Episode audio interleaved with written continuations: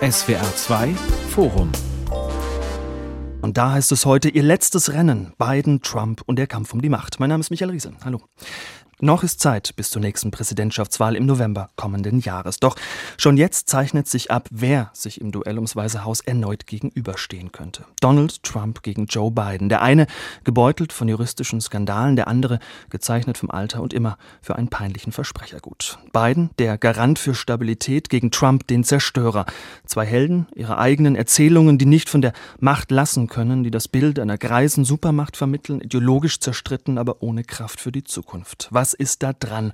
Und was für ein Wahlkampf steht den USA bevor? Darum soll es gehen in diesem SWR2 Forum mit der Politikwissenschaftlerin Katrin Klüver-Ashbrook von der Bertelsmann Stiftung, dem ehemaligen USA-Korrespondenten der ARD Arthur Landwehr und mit dem USA-Experten, Politologen und Buchautor Dr. Josef Bramel. Herr Bramel, man hat ein bisschen das Gefühl, die Zeit steht still. Denken wir zurück 2020, da hieß der Präsident noch Donald Trump und sein Herausforderer war Joe Biden. Heute sind die Vorzeichen umgekehrt. Biden will sein Amt als Präsident verteidigen, Trump gegen ihn kandidieren. Wie schätzen Sie das ein? Werden die USA ein Déjà-vu erleben? Wird es ein zweites Duell Biden gegen Trump geben? Es sieht danach aus, Biden verspürt seinen dritten oder vierten Frühling. Ich habe aufgehört zu zählen. Er will noch mal ran und äh, für Trump sieht es auch ganz gut aus, wenn ihm Ron DeSantis nicht doch noch bei den Vorwahlen den Rang abläuft. Aber es tun auch einige andere einiges dafür. Zum Beispiel der Bezirksstaatsanwalt, der ihn wegen der Pornodarstellerin äh, Stormy Daniels hier am Zeug flicken will, der sorgt dafür, dass sich alle anderen Konkurrenten hinter Trump jetzt schauen müssen. Also es läuft wieder. Wir werden diesen Film wahrscheinlich nochmal zu sehen kriegen. Mm, der Staatsanwalt Alvin Bragg in New York, wir werden noch über ihn reden. Aber Herr Landwehr, wenn es soweit kommt, gewinnt dann wieder Biden? Man hört gerade überall, er sei der Favorit. Ja, er gilt als der Favorit und zwar deshalb, weil sein bester Wahlkämpfer Donald Trump ist, so wie das äh, im Jahr 2020 der Fall war. Donald Trump hat mobilisiert bei den Demokraten, um ihn zu verhindern. Beide Kandidaten haben ja 2020, das darf man nicht vergessen, massiv dazu gewonnen. Das war die höchste Wahlbeteiligung in der Geschichte der Vereinigten Staaten. Aber äh, Joe Biden hat sehr viel besser mobilisieren können noch als Donald Trump und das ist die Chance, die er weiter hat, wenn es ihm gelingt, seine eigene Klientel wieder davon zu überzeugen, dass es vor allen Dingen darum geht, Donald Trump zu verhindern, dann hat er eine sehr gute Chance. Mm, und trotzdem, Frau Klüber-Ashbrook, Biden ist 80 Jahre alt, ein Schwächeanfall, ein größerer gedanklicher Aussetzer und das könnte es gewesen sein. Das Vertrauen der Wähler wäre weg.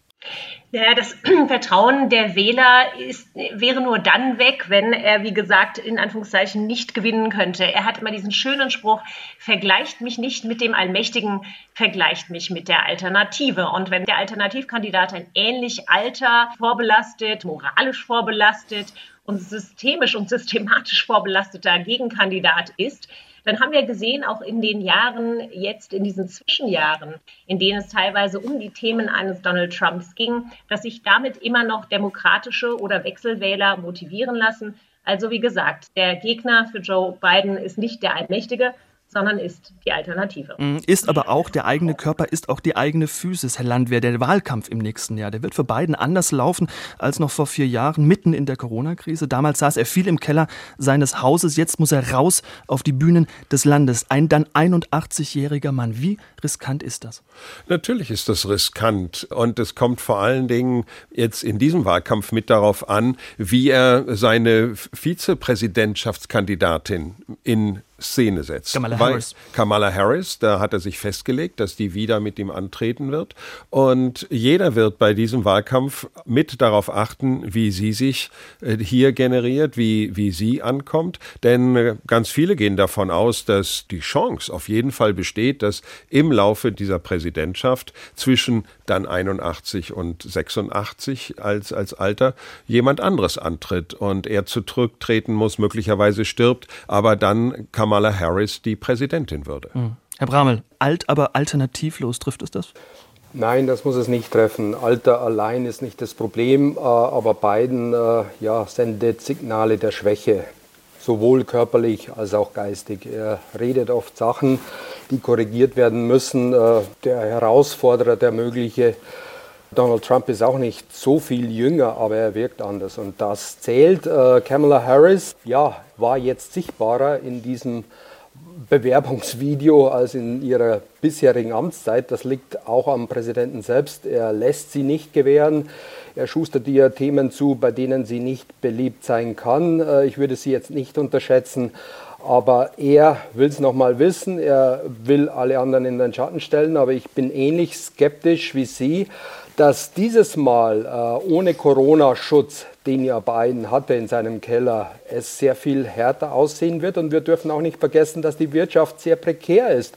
Das liegt auch an der aus meiner Sicht sehr kurzsichtigen Wirtschaftspolitik Biden selbst, äh, von der er jetzt ablenken will. Der Wunschkandidat für Biden ist ja Trump, damit es eben nicht um die aktuellen Probleme geht, sondern um die Rettung der Demokratie. Ob diese Rechnung für ihn aufgeht und vielleicht nicht doch am Ende die Wirtschaft, zu deren äh, Problemen er maßgeblich beiträgt, den Ausschlag geben wird, äh, das äh, wage ich zu bezweifeln. Äh, ich denke, am Ende wird die Economy stupid sein und die sieht nicht allzu gut aus für die meisten Amerikanerinnen und Amerikaner. Also was Herr Bramel sagt, ist ja im Grunde der Albtraum der Demokraten, dass am Ende die Paarung eben gar nicht äh, Joe Biden gegen Donald Trump heißt, sondern dass sie möglicherweise Joe Biden gegen äh, Ron DeSantis oder Nikki Haley oder so etwas heißt, dann ein sehr alter und auch altwirkender Mann, ein Mann des 20. Jahrhunderts,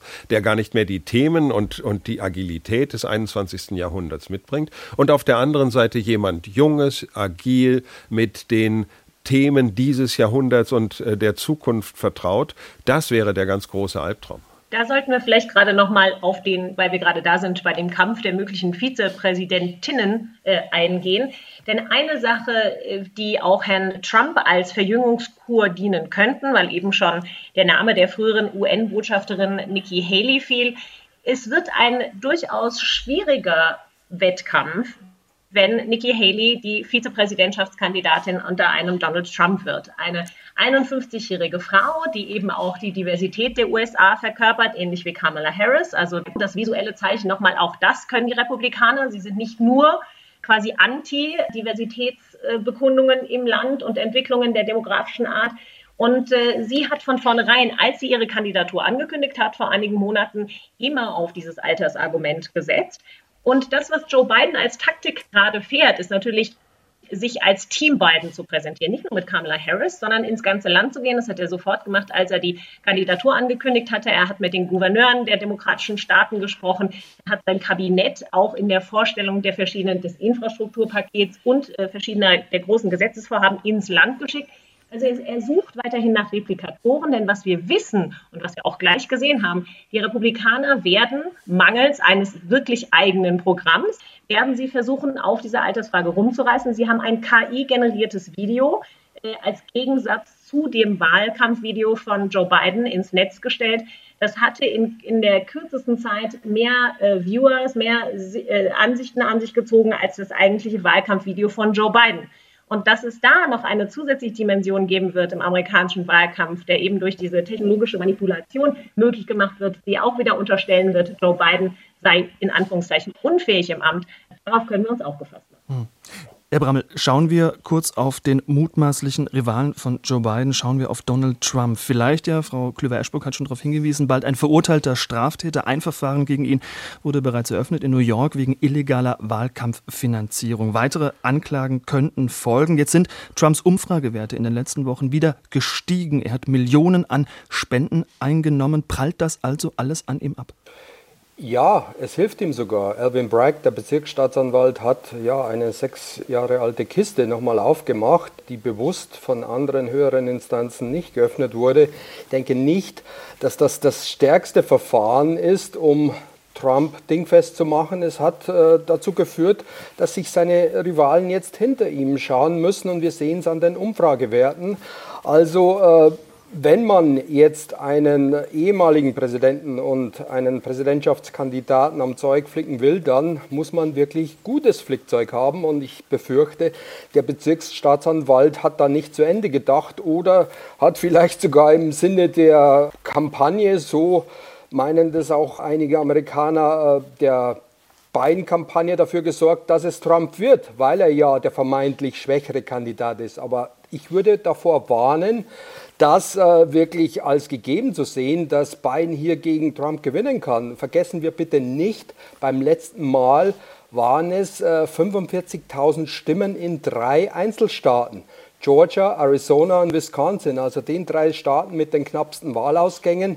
Wenn hier 45.000 Stimmen anders gelautet hätten, dann wäre Trump weiterhin im Amt. Das war hauchdünn das letzte Mal und auf Einzelstaatsebene wird schon alles gebogen, äh, was nicht gebrochen werden kann, damit es das nächste Mal reicht. Zudem versucht Trump dann auch die Legende aufrechtzuerhalten, dass die Wahl ohnehin gestohlen worden sei.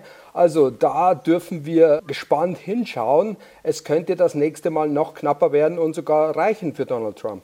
Ja, vor einem Jahr sahen ja die Umfragewerte ganz anders aus. Da hat man beispielsweise Republikaner gefragt, was sie denn eigentlich wollen. Wollen Sie, dass Republikaner gewinnen oder dass Trump gewinnt? Und da gingen die Daten dahin, dass man sagt, wir wollen eine republikanische Regierung. Und es waren immer weniger, die sich für Trump als Person ausgesprochen haben. Wenn man sie gefragt hat, ob sie mager äh, Republikaner wollten, also rechtskonservative. Ja, make America Great Again. Make America Great Again, also im Sinne von Trump. Dann haben sie gesagt, ja genau das wollen sie. Also die Stimmung war, wir wollen Trumpismus ohne Trump. Das war vor einem Jahr. Und das hat sich wieder gedreht. Also wenn ich so mit, mit meinen Freunden da spreche, die auch teilweise im Süden wohnen und, äh, und durchaus auch Trump-Anhänger sind, die sagen, ja, dieser Ron DeSantis ist ein wunderbarer Gouverneur, den wollen wir auch haben als Gouverneur, aber wir wollen als Präsidenten Donald Trump, weil das ist der echte.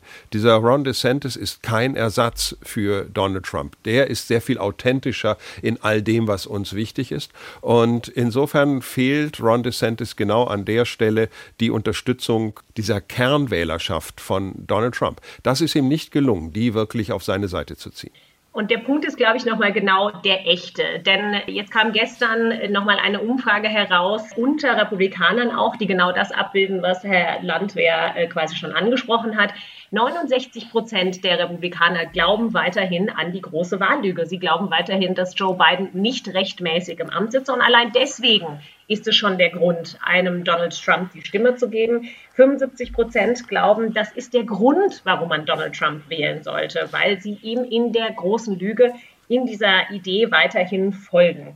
Und äh, 84 Prozent glauben, ähm, weil er Joe Biden besiegen würde, würde das quasi noch das Zünglein an der Waage darstellen. Und umgekehrt wollen nur sieben Prozent der jetzigen Republikaner in dieser Umfrage ähm, einen Kandidaten, der Donald Trump offen kritisiert. Und äh, deswegen sehen wir zum Beispiel, dass der ehemalige Vizepräsident Mike Pence, der nun wirklich äh, auf eine Kandidatur hinsteuert, sich sehr zurückhält in der Kritik, auch nicht gerne aussagen möchte in diesen Gerichtsprozessen, die Donald Trump ins Haus stehen. Und die Kandidaten, die Donald Trump offen angreifen, oder möglichen Kandidaten, Chris Christie, Asa Hutchison, die sind doch ganz weit abgeschlagen im Feld.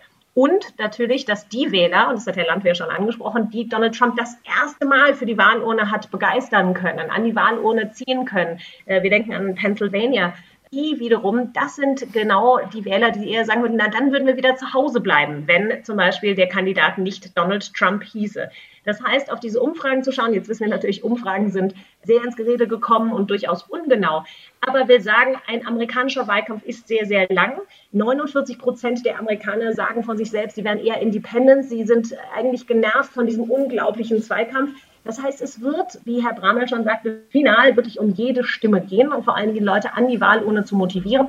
Und wie Herr Bramel auch schon angekündigt hat, da spielen dann wiederum grundsätzliche Dinge eine Rolle, die sich weiterhin abgespielt haben, nämlich der unrechtmäßige zum Teil Zuschnitt von Wahlbezirken, das sogenannte Gerrymandering und viele, viele Dinge, die im amerikanischen Wahlrecht eigentlich gerade in den letzten Jahren vor Gericht ausgefochten wurden, die aber zum Teil je nach Bundesstaat dem einen oder anderen Staat und dem einen oder anderen Bezirk da die Parteien quasi schon vorgegeben haben, die Gewinne schon vorgegeben haben. Also es bleibt kompliziert Man muss, wie gesagt, immer weiter genau hinschauen, wie sich die öffentliche Meinung, gerade die Meinung unter Republikanern, entwickelt. Mhm, Sie sprechen von Trumps großer Wahllüge.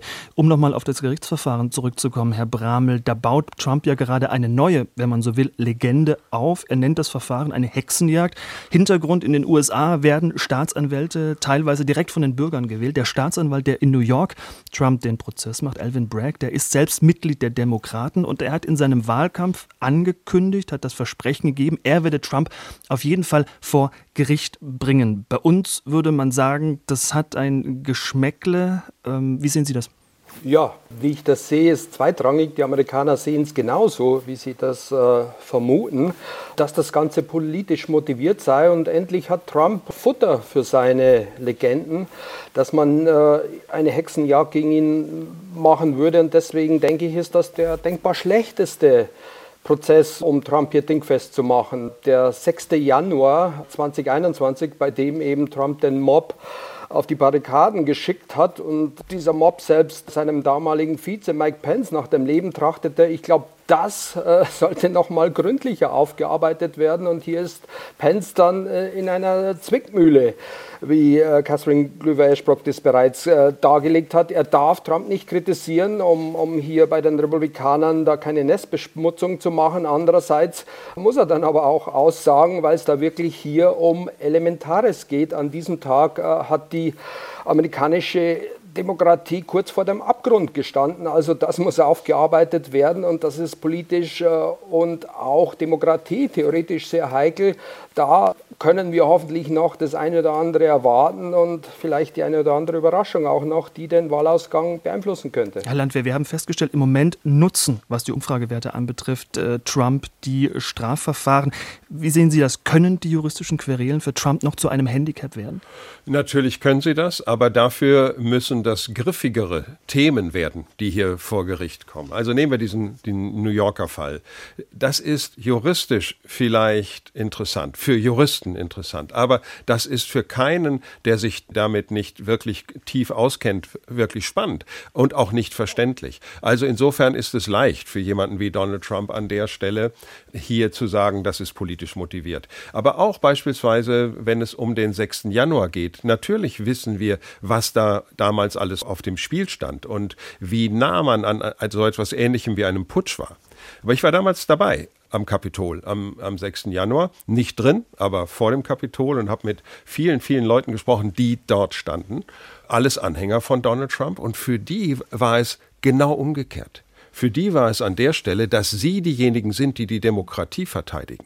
Sie sind diejenigen, die dafür sorgen, dass nicht die anderen die, die Demokratie und den Staat für sich kapern. Und die sind nicht davon weg. Die, das sind ja ganz viele, die bis heute nicht verstehen können, dass Menschen dafür bestraft werden, dass sie am 6. Januar 2021 im Kapitol waren und dass sie dort eingedrungen sind, sondern für sie sind das weiterhin Helden. Und das sind all diejenigen, die zu dieser Kernwählerschaft von Donald Trump gehören. Und wenn es dazu kommt, dass man jetzt Donald Trump doch noch wegen dieses 6. Januars anklagt, dann könnte ihm das an der Stelle, gerade bei dieser Kernwählerschaft, weiterhelfen und äh, ihm zwar juristisch schaden, aber politisch durchaus nochmal nützen. Ihr letztes Rennen, Biden, Trump und der Kampf um die Macht, das ist heute unser Thema im SWR2 Forum. Herr Bramel, wenn wir uns dieses Duell mal ausmalen, ein Kandidat, gegen den mehrere strafrechtliche Ermittlungen laufen und der ins Gefängnis wandern könnte. Ein anderer, der tattrig wirkt und von dem man nicht weiß, wie lange er diesem sehr belastenden Job gesundheitlich noch gewachsen ist. Diese beiden Männer bewerben sich um das wichtigste politische Amt der Welt. Für die Supermacht Nummer eins. Ist das nicht ein unwürdiges Schauspiel? Ja, ob es würdig oder unwürdig ist, äh, das überlasse ich den Amerikanern. Aber für uns ist es ein bedenkliches äh, ja, Schauspiel, eine bedenkliche Entwicklung, weil unsere Sicherheit in den Händen des nächsten und auch aktuellen Oberbefehlshabers liegt. Wir haben ja unsere Sicherheit outgesourced, haben uns kein eigenes Militär mehr geleistet über die letzten Jahrzehnte und äh, ja, hoffen darauf, dass äh, auch der nächste Amtsinhaber unsere Sicherheit verteidigt. Und es ist schon bemerkenswert, dass Joe Biden jetzt hier die Demokratien anführen will gegen die Autokratien, dabei aber übersieht, dass er von der Hälfte der Bevölkerung nicht mal als rechtmäßiger Präsident angesehen wird und die Demokratie massiv wackelt. Also da ist einiges im Argen, was uns hier zu denken geben sollte. Also wir sollten jetzt nicht nur drauf schauen und mit dem Finger zeigen, sondern uns äh, an die eigene Nase fassen und überlegen, wie können wir jetzt unsere eigene Sicherheit gewährleisten, nicht gegen Amerika, aber vielleicht mehr tun als bisher, weil Amerika nicht nur aus diesen Gründen, die wir besprechen, künftig nicht mehr die Kohlen aus dem Feuer holen wird, sondern auch, weil es sich äh, stärker nach Asien, noch stärker nach Asien hin orientieren wird, äh, um hier China die Stirn zu bieten. Also diese neue, größere Rivalität steht auch im Raum, während äh, ja, das Kapitol nicht mehr allzu sicher wirkt. Hm. Frau Klüver-Eschbock, eine Weltmacht gefangen in ideologischen Grabenkämpfen, beschäftigt mit sich selbst, scheinbar unfähig zur politischen Erneuerung. Bitte korrigieren Sie mich. Was sagt uns das über den Zustand der USA, über die Lage der Nation? Also erstens ist die Erneuerung der Demokratie oder die Erneuerung des Systems, das ist natürlich im Grunde genommen der Slogan, mit dem der Präsident vor vier Jahren angetreten ist und ist, und ist im Grunde genommen auch der Slogan, mit dem er in, die, in das nächste Rennen geht, nämlich er sei noch nicht fertig. Und das stimmt auch. Der Normenverfall, und das hat, ist nochmal ganz klar geworden in den vier Jahren unter Trump, es ist eine Demokratie, die amerikanische größte moderne äh, Demokratie, ähm, die sehr viel setzt auf Normen anstatt starke Gesetze anstatt auf ja wirklich gefestigte Dinge und das wieder zu rekonstruieren, quasi ein, ein, Boden unter äh, diesen Verfall zu ziehen. Das war Bidens großes Ziel. Es ist ihm nicht ganz gelungen. Und das sehen wir natürlich allen Teilen, wenn wir uns genauer über diese knappen Mehrheiten unterhalten, wenn wir uns über die ganz grundsätzlichen unterschiedlichen Auffassungen der Amerikaner zueinander oder zu ihrem politischen System befassen. Es liegt natürlich auch daran, dass ganz große ideologische und äh, demografisch gerichtete Debatten äh, jetzt das Land quasi bestimmen. Umgekehrt ist es aber so, dass wir äh, gerade im außenpolitischen Bereich eben auch anfangen, diese Grabenkämpfe zu sehen. Wir haben gesehen, ähm, dass innerhalb der Republikanischen Partei um das ganze Ukraine-Thema ein Lagerkampf entflammt ist, sei die GOP, die Grand Old Party, noch die Partei Reagans, ähm, die quasi äh, auch die Ukraine durch die Linse einer kalten Kriegslogik, einer Feindeslogik gegenüber der ehemaligen Sowjetunion sieht oder ähm, müsse man das jetzt anders und weiterdenken? Solle man nicht dafür sorgen, zunächst, dass ein amerikanisches Wirtschaftssystem wieder auf die Beine äh, gestellt wird? Und so brauche man diese Gelder nicht zu Hause. Das zeugt aber von einem Unverständnis dessen, wie zum Beispiel Verteidigungsausgaben und äh, innenpolitische wirtschaftliche Ausgaben geplant werden. Das waren alles pure politische Slogans. Aber dennoch ein Ron DeSantis, der sich vorgewagt hat und gesagt hat, man müsse gegebenenfalls ähm, genau wie die äh, Kongressabgeordneten der Republikaner, man müsse die Ukraine-Hilfe überdenken. Die wurden ziemlich schnell abgewatscht von den alten Herren in der Republikanischen Partei dass es eine Waagschale geben werden muss oder dass in die Waagschale geworfen werden muss, wie Verteidigungsausgaben mittel- und langfristig der USA aussehen um auch einer möglichen Herausforderung durch China in der Taiwanstraße äh, entgegenzutreten. Das sind ganz akute aktuelle Probleme. Und dennoch, mit Joe Biden im Weißen Haus ist es garantiert, dass das, was für die alte westliche Allianz geleistet werden muss, weiterhin geleistet werden kann. Und ich glaube, den Lagerkampf in der GOP, gerade zu diesem Thema, den müssen wir jetzt für die nächsten paar Monate stark und engmaschig beobachten. Das sollte nicht wie Herr Bramel richtigerweise sagt, davon ablenken, dass wir zu Hause aufräumen müssen und das müssen wir dringend. Sondervermögen ausgeben und äh, gerade eine deutsche Bundeswehr so ummodeln, wie Herr Pistorius das gerne hm. hätte. Trotzdem nochmal auf die Frage zurück, wenn da tatsächlich Biden gegen Trump antreten sollten, mit all den Schwächen, die ich gerade aufgezählt habe, lacht man sich da in China, in Russland nicht ins Fäustchen und sagt, seht her, die USA, eine Weltmacht im Niedergang, die den Zenit ihrer Macht überschritten hat? Ist da was dran? Naja, beide haben sich natürlich in der Vergangenheit durchaus als starke Führer und starke Präsidenten gezeigt. Und äh, alte Präsidenten hat es in der Welt durchaus in der Vergangenheit auch gegeben. Also, äh, und dann sind es ja nicht nur die Präsidenten allein, sondern dahinter steckt immer ein ganzes Team und ein ganzes System. Also ich glaube nicht, dass, äh, dass China oder Russland sich an nur bei der Frage des Alters hier Gedanken machen würden, also und sich einfach nur zurücklehnen können könnten, nur weil ein alter Präsident ins Amt kommt. Das glaube ich eigentlich nicht. Was äh, wir aber, glaube ich, beobachten müssen, ist, worum wird es eigentlich in diesem Wahlkampf gehen? Wir reden jetzt immer über zwei Männer. Aber der Wahlkampf, den die beiden machen würden, die, die Themen, mit denen die in die Öffentlichkeit gehen würden, die sind so extrem unterschiedlich. Ich bin mir nicht sicher, ob die Ukraine beispielsweise eine echt große Rolle spielen wird. Also die Wirtschaft wird eine große Rolle spielen, das ist klar, aber es geht vor allen Dingen nochmal um etwas ganz anderes. Biden wird versuchen, äh, seine wirtschaftlichen Leistungen, seine Leistung für das Wiedererstarken der Wirtschaft nach der Corona-Krise, sein Klimapaket und all diese Dinge in den Mittelpunkt zu stellen. Donald Trump oder auch wer immer sonst von den Republikanern kandidieren wird, wird etwas ganz anderes in den Mittelpunkt stellen, nämlich die Frage, was ist das eigentlich für ein Amerika? Da geht es um diesen Kulturkampf, von dem das Land geprägt wird. Da geht es um so Themen wie Abtreibung. Da geht es um die Frage, was heißt es eigentlich heute, Amerikaner zu sein? Wer darf das eigentlich definieren? Äh, wie gehen wir mit Minderheiten um? Welche Schulbücher werden noch zur Verfügung gestellt? Äh, was darf in Schulbüchern in Schulen gelehrt werden? Das werden die Fragen sein, über die man sich im Wahlkampf auseinandersetzt. Und an diesen Fragen wird sich am Ende entscheiden, wer Präsident oder Präsidentin wird, viel stärker als an, an außenpolitischen Fragen. Darf ich vielleicht da noch eins hinzufügen? Ich meine, wir wissen ja nicht, was passiert und die Welt ist ja nicht mehr so friedlich, äh, wie sie einmal war. Da kann sehr viel passieren. Es kann mit Taiwan was passieren. Äh, es können äh, ja, bis zum, zum, zum Wahltag noch einige außenpolitische Krisen passieren und die werden passieren. Und dann ist das mit einem Schlag ein Wahlkampfthema. Vielleicht, um die Eingangsfrage umzudrehen. Ich glaube, noch entscheidender als die Frage, ob jetzt äh, China und Russland äh, die beiden Herren als, als Schwäche sehen, ist umgekehrt die amerikanische Wahrnehmung. Äh, ich sehe in Amerika schon seit ja, geraumer Zeit ein abnehmendes Selbstbewusstsein. Also die Amerikaner sehen sich jetzt äh, herausgefordert durch China ein ebenbürtiger Gegner, der jetzt nicht nur wirtschaftlich, sondern auch militärisch nachholt, äh, überholen könnte, vor allem im Technologiebereich.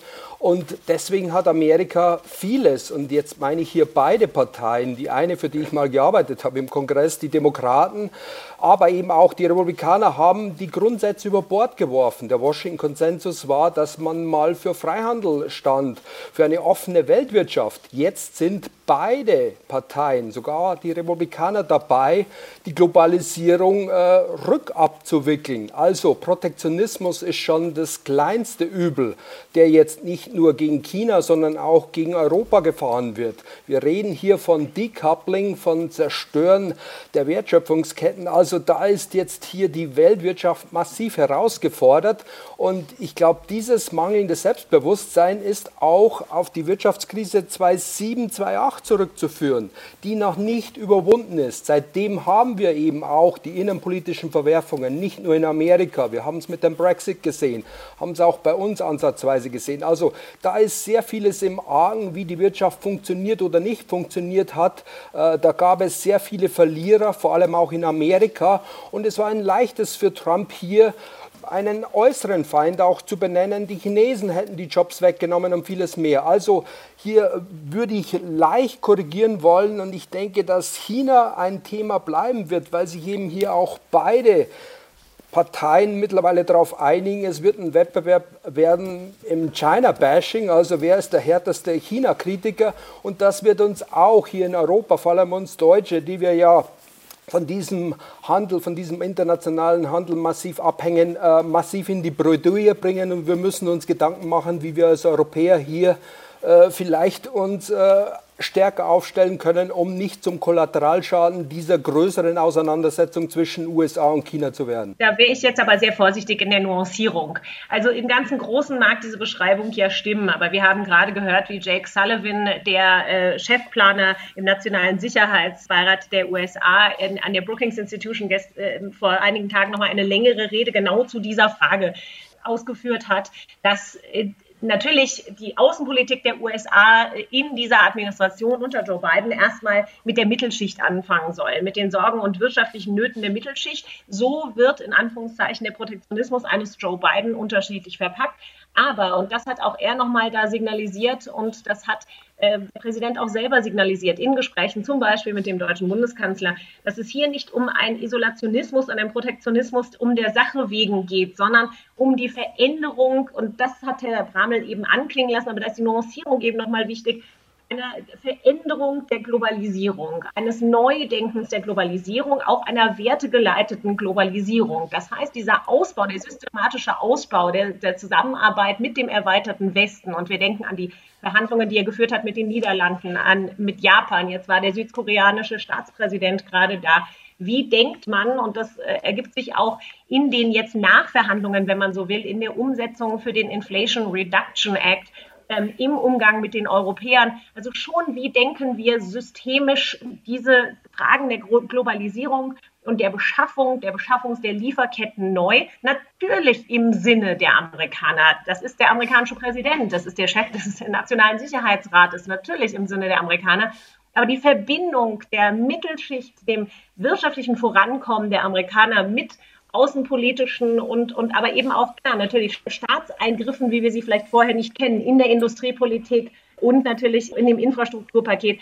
All diese Dinge sind richtig, aber man muss sie nuanciert sehen, denn das ist ein ganz anderer Ansatz als der Ansatz, den ein Donald Trump fährt. Auch wenn es darum geht, den Gegner China zurückzudrängen. Denn da hat äh, Joe Biden auch ein, eine optimistischere Version in die Welt zu gucken, nämlich zu sagen, wir müssen einfach unglaublich nachlegen, was unsere technologische Entwicklung angeht, was äh, gerade unsere Ausbildung angeht und, und, und. Da kommen zusammen grundsätzlich progressive Teile der Demokratischen Partei mit den natürlich gefühlten äh, Sachzwängen von außen. Das ist aber eine wichtige Nuancierung von den Republikanern, die doch eher einfach mit dem Hammer draufschlagen wollen. Ich glaube, dass die, dass die Biden-Administration den Wirtschaftskrieg, den Trump vor allem gegen China vom Zaun gebrochen hat, noch forciert hat. Im Gegenteil. Äh, das wäre meine Nuancierung mit dem CHIPS Act. Äh, das war aus meiner Sicht eine Kriegserklärung an China. Die haben wir in Europa überhaupt noch nicht verstanden. Das ist jetzt nicht nur mittelfristig, langfristig sicher schädlich für Amerika und die Weltwirtschaft. Es kann auch zum Dritten Weltkrieg führen.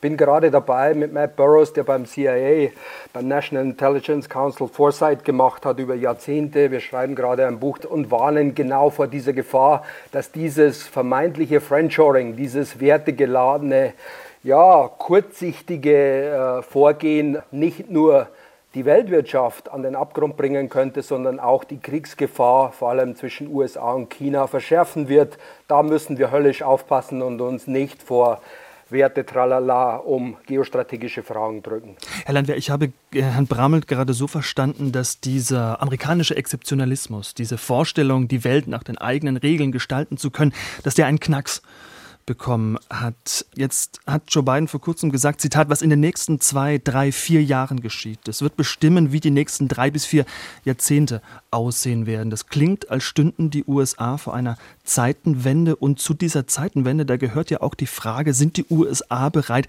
Macht zu teilen, ihren globalen Führungsanspruch, Stichwort China, einzuschränken?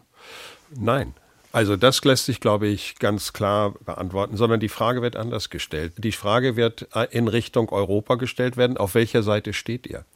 Ich habe vor einiger Zeit mit einem amerikanischen Diplomaten hier in Deutschland länger gesprochen, für den völlig klar war, Diese Frage wird Deutschland und werden die anderen Europäer beantworten müssen, ob sie sich einreihen in den amerikanischen Kampf gegen China, gegen chinesische Vorherrschaft. Wird Deutschland seine äh, Beziehungen zu China an die Amerikaner anpassen? Das ist der eine Teil. Und man wird die Frage stellen, was macht ihr mit eurer eigenen Verteidigung? Werdet ihr weiterhin so äh, arbeiten, dass ihr darauf baut, dass wir euch schon raushauen, wenn es denn notwendig sein sollte? Das ist immer weniger akzeptiert und vor allen Dingen auch bei dieser geostrategischen Position, die die Amerikaner haben, die sich Richtung pazifischen Raum richtet, müssen die in der amerikanischen Vorstellung die Europäer sehr viel selbstständiger werden und da gibt es massiven Druck. Und zwar nicht nur von Donald Trump, der ja damals auch gedroht hat, die NATO sogar zu verlassen, sondern äh, auch bei einem Joe Biden, der zwar viel freundlicher ist im Auftreten, aber in der Sache genauso hart. Und ein deutscher Diplomat, der hat mir das einfach nur mal als, als wirklich interessanten Satz, den er gesagt hat, seine amerikanischen Gesprächspartner gefragt hat, werdet ihr uns denn auch in Zukunft verteidigen? Da hat er gesagt, natürlich werden wir euch in Zukunft verteidigen, aber wir wollen eure Rücklichter sehen. Mit anderen Worten, wir wollen, dass ihr so stark seid, dass ihr vorangeht und wir sind hinten dran und nicht mehr, äh, wir klären für euch dieses Feld. Also da tut sich ganz viel und da wird ganz viel an Forderung in Richtung Europa kommen. Ja, also die ganz dominante Frage wird sein, schafft Europa es? Und das wird, wie gesagt, auch die Frage sein, wenn sich das so herausstellt, wie Josef Bramel das beschreibt. Kann Europa in Vorlage gehen, was Hochtechnologie angeht, was äh, wirtschaftliche und neu gedachte Industrie, ko kohäsiv gedachte Industriepolitik äh, angeht? Wie, kann, äh, wie können bestimmte Prozesse, äh, die zurzeit in China gerade in der Fertigung stattfinden, zurückgeholt werden? Ist das überhaupt möglich?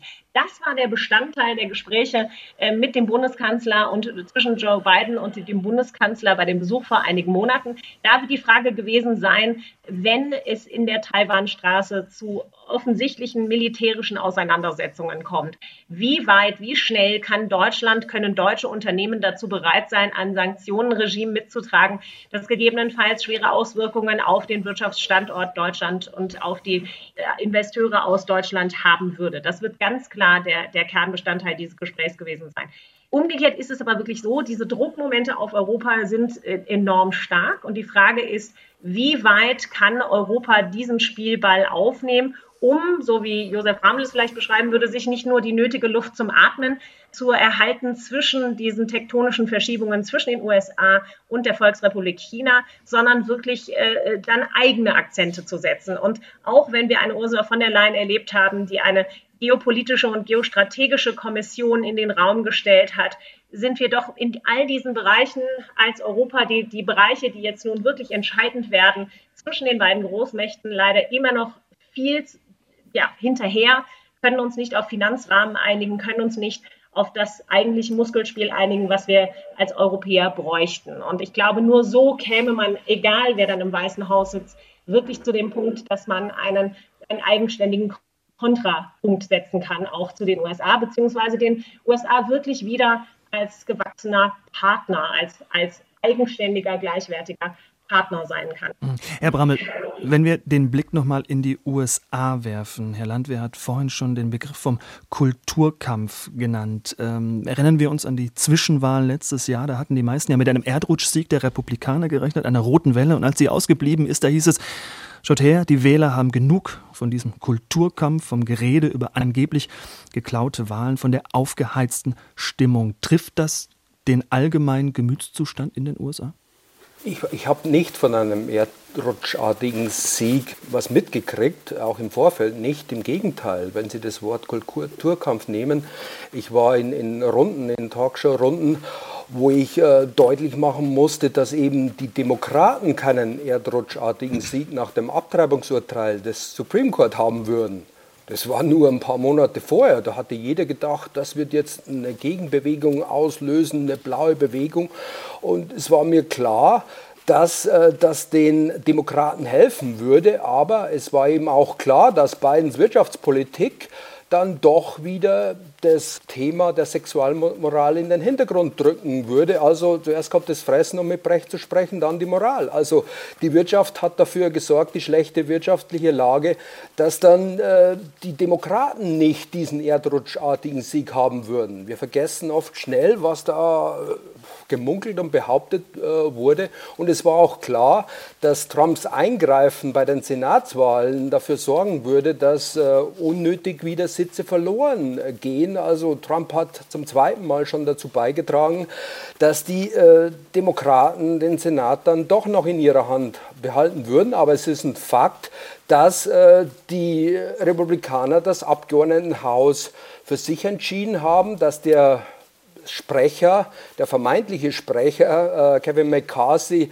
schon von einem Republikaner, der dann Trump nahestehen kann, äh, blockiert werden kann. Also die Finanzhoheit, die das Abgeordnetenhaus hat und die da hier blockiert werden kann, macht es diesem Präsidenten jetzt unmöglich, äh, hier weiter zu regieren, auch in dem Sinne, wie wir es gerne hätten. Also die Unterstützung für die Ukraine, die finanzielle, wird es aus Amerika künftig nicht mehr geben. Da müssen wir selber ran. Also ich würde hier auf diese strukturellen Faktoren schauen und ja, um Ihre Eingangsfrage nochmal äh, breiter zu beantworten, kulturelle Fragen sind immer ein Thema. Das hat der Landwehr auch schon angedeutet. Äh, Themen der Sexualmoral, Abtreibung, äh, Homo-Ehe, das äh, kommt immer mit rein, vor allem bei den Republikanern. Und da hat aber Trump ein, ein, seine Hausaufgaben gemacht. Er hat Richter nominiert nach dem Gusto eben christlich Rechter, die eben dieses Abtreibungsurteil gekippt haben. Also Trump wurde vor allem auch äh, von der Mehrheit der weißen Frauen genau deswegen gewählt, weil sie für das Recht auf Leben sind und nicht für das Selbstbestimmungsrecht der Frau. Das dürfen wir dann auch nicht vergessen. Also Kulturkampf in Amerika schon seit längerem und der spielt aber Trump in die Karten. Mhm.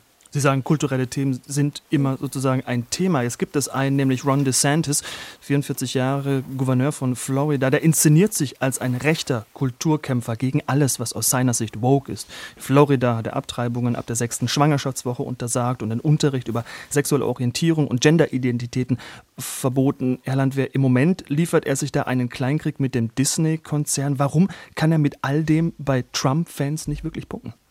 Er kann. Also, er punktet als Gouverneur. Er punktet bei seinen Wählern in Florida. Denn die haben ihn ja mit großer Mehrheit wiedergewählt bei der letzten Gouverneurswahl. Make America Florida, das ist ein Ja, das ist es. Und er hat gesagt, und Florida wird der erste Staat sein, in dem Wokeness stirbt. Also das ist sein, sein großes Thema.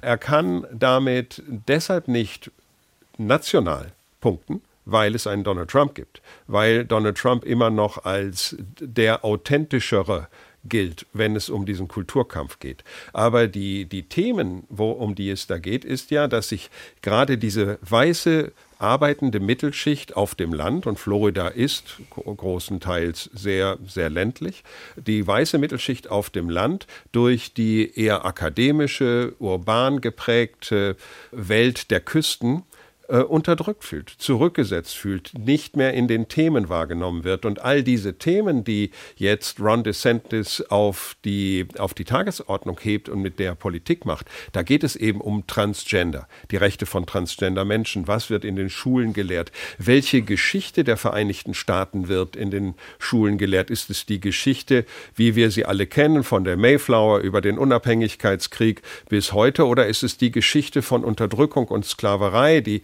1619 mit dem ersten Sklavenschiff beginnt, wird das in den Schulen gelehrt. Das sind die Themen, mit denen er bei seiner Klientel auf dem Land punktet. Aber national deshalb nicht, weil Donald Trump immer noch der authentischere ist. Hm. Herr Brammel, diese ideologischen Fragen, die dem allen zugrunde liegen, was für ein Land wollen die USA eigentlich sein? Dieser Identitätskonflikt, ist der dann in 18 Monaten nach dieser Wahl, man möchte sagen, endlich gelöst, endlich ausgestanden? Geht es dann spätestens 2028 wieder um die uramerikanischen Themen, um Aufbruch, um die großen Visionen?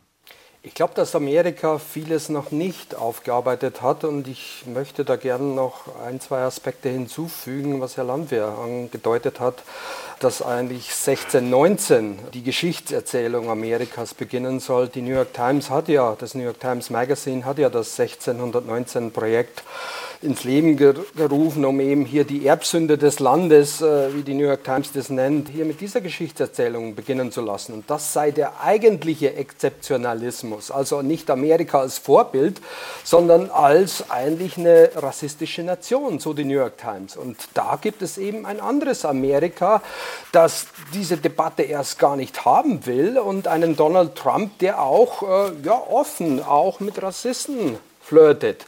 Also Amerika hat seine Geschichte noch nicht wirklich aufgearbeitet, weiß nicht wirklich, wo es steht. Und das übrigens hat auch einiges mit dem zu tun, wie es mit der Welt umgeht. Äh, aber das ist eine breitere Frage. Hm, Herr Landwehr, Sie haben das Schlusswort. Dieses Gefühl der politischen Stagnation, dieses Gefühl des Stillstands, ist das bald vorbei?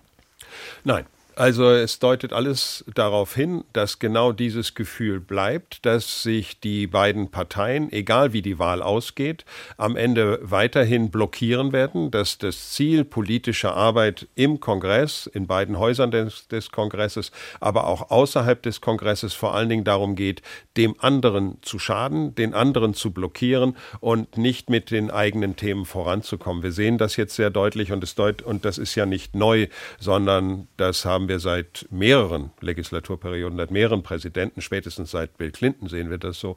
Und ich sehe nichts, was darauf hindeutet, dass es hier wieder zu einem, sagen wir mal, konstruktiveren politischen Prozess kommen könnte. Vielen Dank. Das war das SWR2 Forum heute zum Thema Ihr letztes Rennen. Biden, Trump und der Kampf um die Macht. Und diskutiert haben die Politikwissenschaftlerin Katrin Klüver-Eschbruck und Dr. Josef Bramel und Arthur Landwehr, ehemaliger Korrespondent der ARD in den USA. Mein Name ist Michael Riesel. Sage Dank fürs Zuhören und machen Sie es gut.